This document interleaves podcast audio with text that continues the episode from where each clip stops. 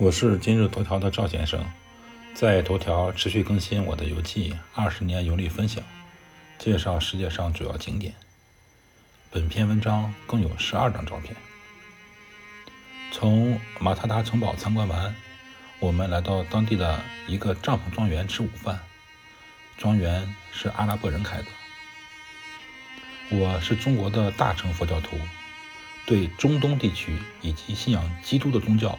这两类贫乏的知识体系中，我对犹太人和阿拉伯人的认识只有粗浅的两点：第一，他们都信仰圣经中旧约中的先知；二，两个民族有激烈的冲突。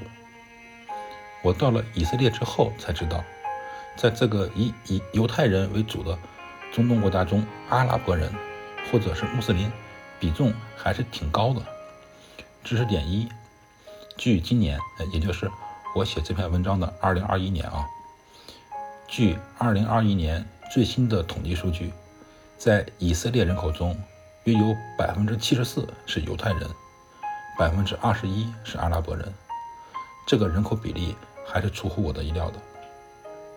知识点二：犹太人和阿拉伯人的仇恨，并没有我们想象的那么激烈。知识点三。在巴勒斯坦地区，两个民族依然是合作大于对抗。无论如何，我的文章聚焦在旅游，咱们返回正题。当年我去以色列，使用的还是一直舍不得扔的黑莓手机，在庄园拍了很多照片。回国后呢，疏于整理，这些照片都丢失了，只剩下几张在这个微信的朋友圈里分享的照片。拿出来分享给大家。当然，这些照片主要还是以当地的美食为主。在朋友圈里面呢，我翻了一下照片，找到了庄园中跳肚皮舞的阿拉伯舞娘。这个当地阿拉伯肚皮舞的舞娘呢，舞姿很美，就是容貌呢不太下饭。那当然，这里没有任何侮辱的意思啊，这只在开玩笑。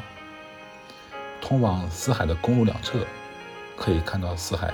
干涸的土海岸啊，实际上是湖岸。我之前的游记里面说了，死海实际上它是一个内陆的咸水湖，在地理定义上它是个湖。死海公路两侧呢，都是这个死海的湖岸，地表是一层盐壳。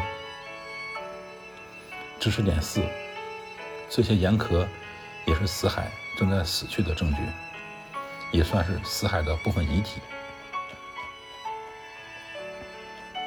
赵先生，二零二一年八月二十二日。